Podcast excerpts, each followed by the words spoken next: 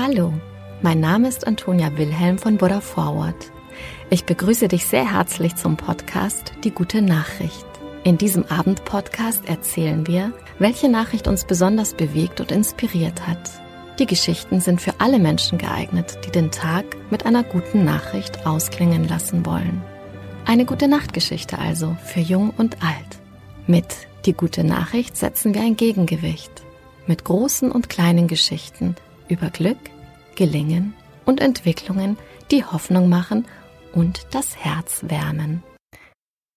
Manchmal ist die Summe einer Spende völlig nebensächlich. Es kommt nur darauf an, Mitgefühl zu zeigen und überhaupt aktiv zu werden. Justice Smith hat via Facebook eine kleine Geschichte geteilt, die er mit seinem Sohn erlebt hat. Er kam mit seinem fünfjährigen Söhnchen Justus Matteo vom Zahnarzt, als beide beim Halten an der Ampel einen Obdachlosen auf dem Mittelstreifen entdeckten. Der Vater überlegte, ihm Geld zu geben, war aber ohne Bares unterwegs. Also nickte ich einfach mit dem Kopf und winkte ihm lächelnd zu. Das reichte seinem Sohn Justus Matteo jedoch nicht. Er wollte dem Mann unbedingt die 30 Cent geben, die er dabei hatte.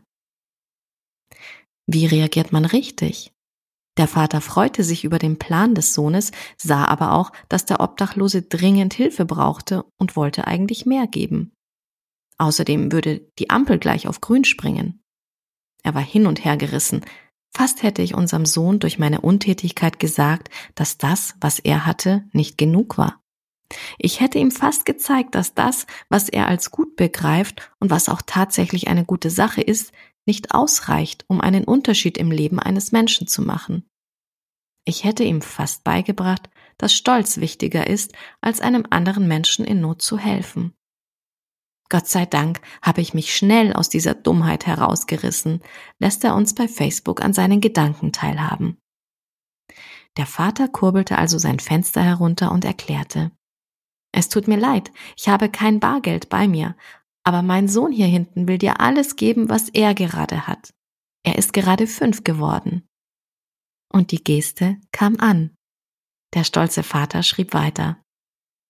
Das Lächeln auf dem Gesicht dieses Mannes erhellte die Kreuzung, und er sagte zu dem kleinen Justus, Gott segne dich, kleiner Mann.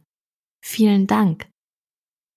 Offenbar hatte die Geste des kleinen Jungen eine regelrechte Kettenreaktion ausgelöst. Viele der nachfolgenden Autos hupten ungeduldig bei heruntergedrehten Fenstern, auch sie wollten den Obdachlosen unterstützen. Wer hätte gedacht, dass es unser Fünfjähriger sein würde, der den Segen beginnt?